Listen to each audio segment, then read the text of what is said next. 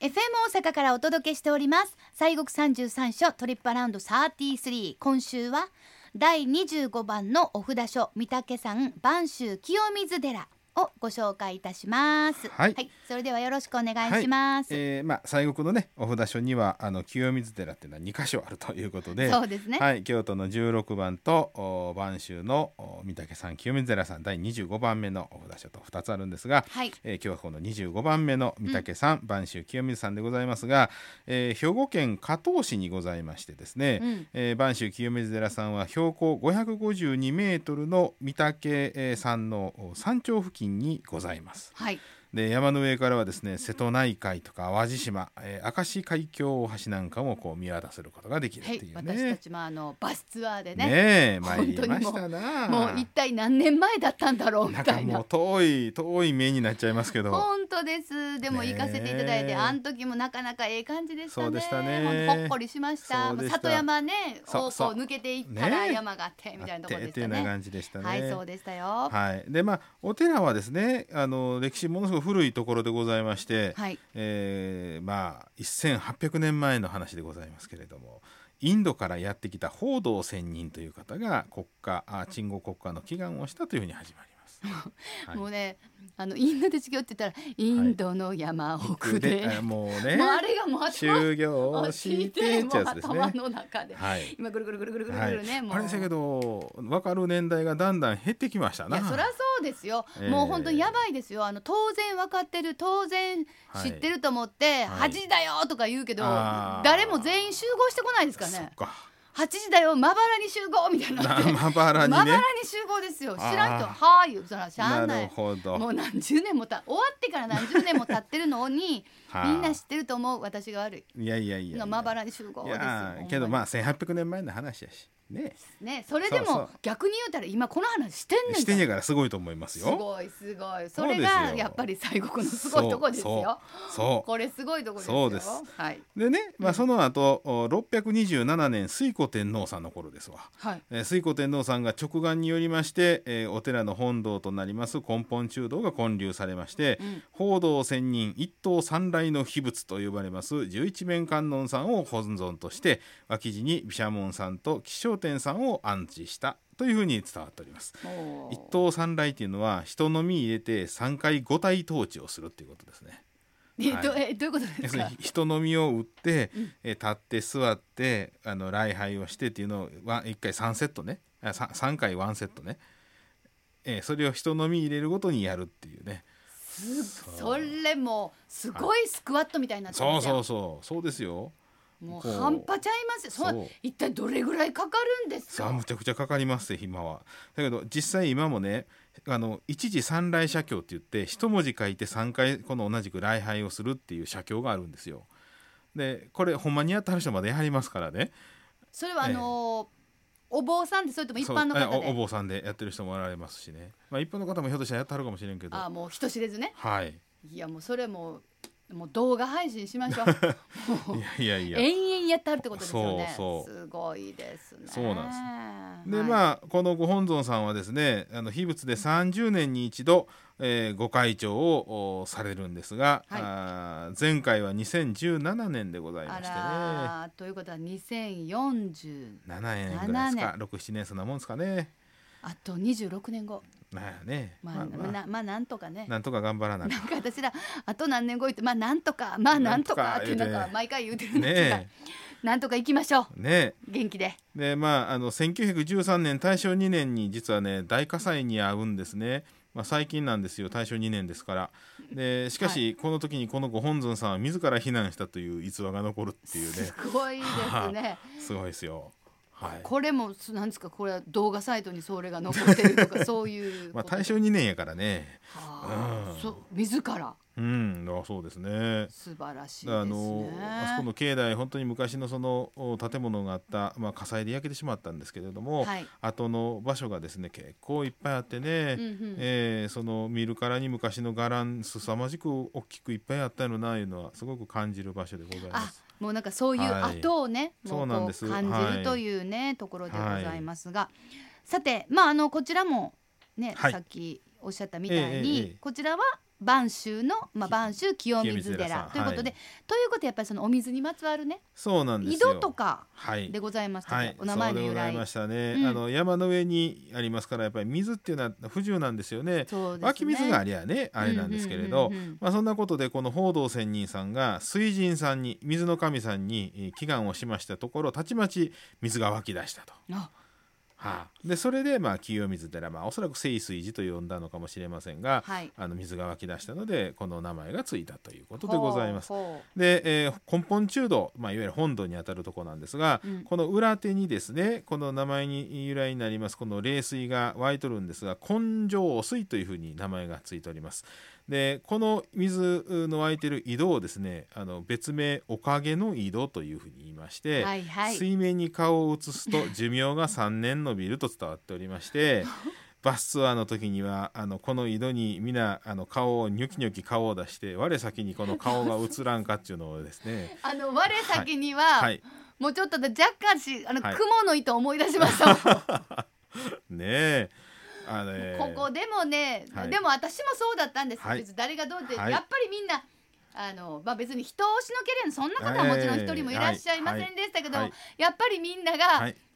顔をニョキニそョうキはよう移したいと、ねねいう感じでやっぱりなりましたわな。ね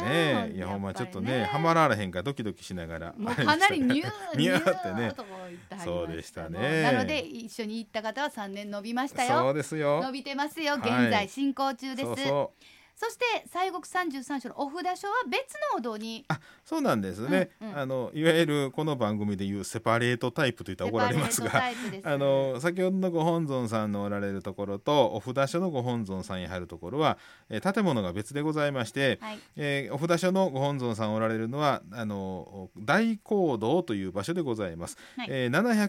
725年に聖武天皇さんの直眼によりまして、えーまたまた出てきました行基菩薩さんが建立したあー建物がこの大講堂というお堂でそちらがお札所でございます。うんでこちらはですねあの、まあ、大講堂っていうのは本当にあの勉強修行道場という場所ではいこのお経をみんなでえー勉強したりとかねうん仏典をお講義受けたりなんか写経したりとか、まあ、そんな場所なんですがはい、こちらもその大正2年の大火災で焼けてしまったんですね。うんうんほいで、えー大正6年1917年に再建をおされているということでございまして、うんご本尊さんは十一面えー千手観音さんで本来秘仏やったんですけどこちらも常時も会長ということでお扉常に開けられております、で脇のおお仏さんには地蔵さんと毘沙門さんが祀られているというようなそんな今お寺の形になっておりますね、うんうんうんねはいまあでもあの、まあ、見どころも非常にたくさんあったなあというふうなはいことを思い出しますけれどそも、うですねはい、ええ、であのこちらはですねその大講堂の、おまあ、他にですねいろいろございましてあの手前に薬師堂というお堂がございます。はい、でこちらのお本尊さん薬師如来さんでございますが、えーそのお周りにですね奈良のあの千と君ってマスコットキャラクターありましたやん。まああのは最い初ねいろいろあったけど、はいいろいろもはうもうみんなはいはい千と君ってねえっていう思なっっててまますすでしょもう馴染んできましたはいよ、、あのあれをお作られました作者であります籔内聡先生、えー東京芸大の先生でしたね。ほうほう、えーによります十二神将が安置されておりましてね、ははいいうんあこの他にはあ季節折々に、えー花も有名でございまして、えー桜やシャクナゲクリンソウにアジサイなど、まあ、たくさんございます。でうんこの他、えー秋のおもみじのライトアップもまあ人気でございます。はいでねもう一つありますのがねこの播州清水寺さんワンちゃん大歓迎のお寺でね。ワン結構あのは、あの意外と、いうん、まあ、ここまでですよみたいなところもあったりとかそうなんですよ。ううんちもねあの境内は、まあ、当然あの盲導犬とかね介助犬はまあ別ですよ。はいはいはいはいけれども、あのいわゆるペット的なまあそうそうそうはごめんなさいになってるんですけれどはいはいもはいはいまああの播州の清水さんはワンちゃん大歓迎でお堂にはちょっと入れませんけれども、はい一緒にまあお参りしていただけるとでウしかェルもカム、しかもですねこなれんでちょしょっうとニュースに載りましたけどもねえ今年4月には山のお寺のドッグランもオープンしまえ、しドたッグランはいお寺でドッグラン、はいお寺で犬が走り回るそうですねこれはなんあのお犬様と何か関係がいやなんででしょうねまあなんかドッグランオープンした いうのはあのなんかニュース出てましたけどもねもうまあ、はいもしかしたらこれまでもそのわね、ワンちゃん連れで来る方が多かったとか、はいはいはあとはやはりお寺の方がもねえうワンちゃんをこの自分の本当にこうそうですパーねトナーとしてらっしゃるとか、はいはいそういう感じはあるんかもしれないですね。ねえまあでも一つあの特徴ですよね。そうですね晩秋の清水そ寺うさでんすにはそうです山のお寺のドッグラン、うんお堂内には入れないけれども一緒に参拝もしてそういでるすな、まあやっぱりまあ本当にあのいつもあの、はい本当に一緒に行動してらっしゃる方にとっては例えば車の中でお留守番とか、そうねどっかにちょっと置いとくっていうのはちょっと、そうね忍びないしうーんまあねいける夏場危ないしねそうですねそれはちょっとねやめないかんし、はいそうなりますとまあ喜ばれる方が多いのかななんていうふうにね、はい思いますそうけでれすねどもねあとなんか、ええはい結構斬新な、まあ、ドそッうグそうラそうンは斬新ですけれどもそうで他すにねも、ままあまあ革新的なそうですことをされていはると聞いたんですよ、あのーまあ、オンラインでお守りの銃やとかあのこちらもいろいろね T シャツがあったりとかね T シャツオリジナルグッズがあるんですけれどもオねリジナルグッズ、はい、そんな分販売があったりとか、うんでお守りはあの金運アップのあの蛇の抜け殻のお守りとかね素敵はい私も実は際いそれをヘビの抜け殻を財布に入れてたことありあまらすまあ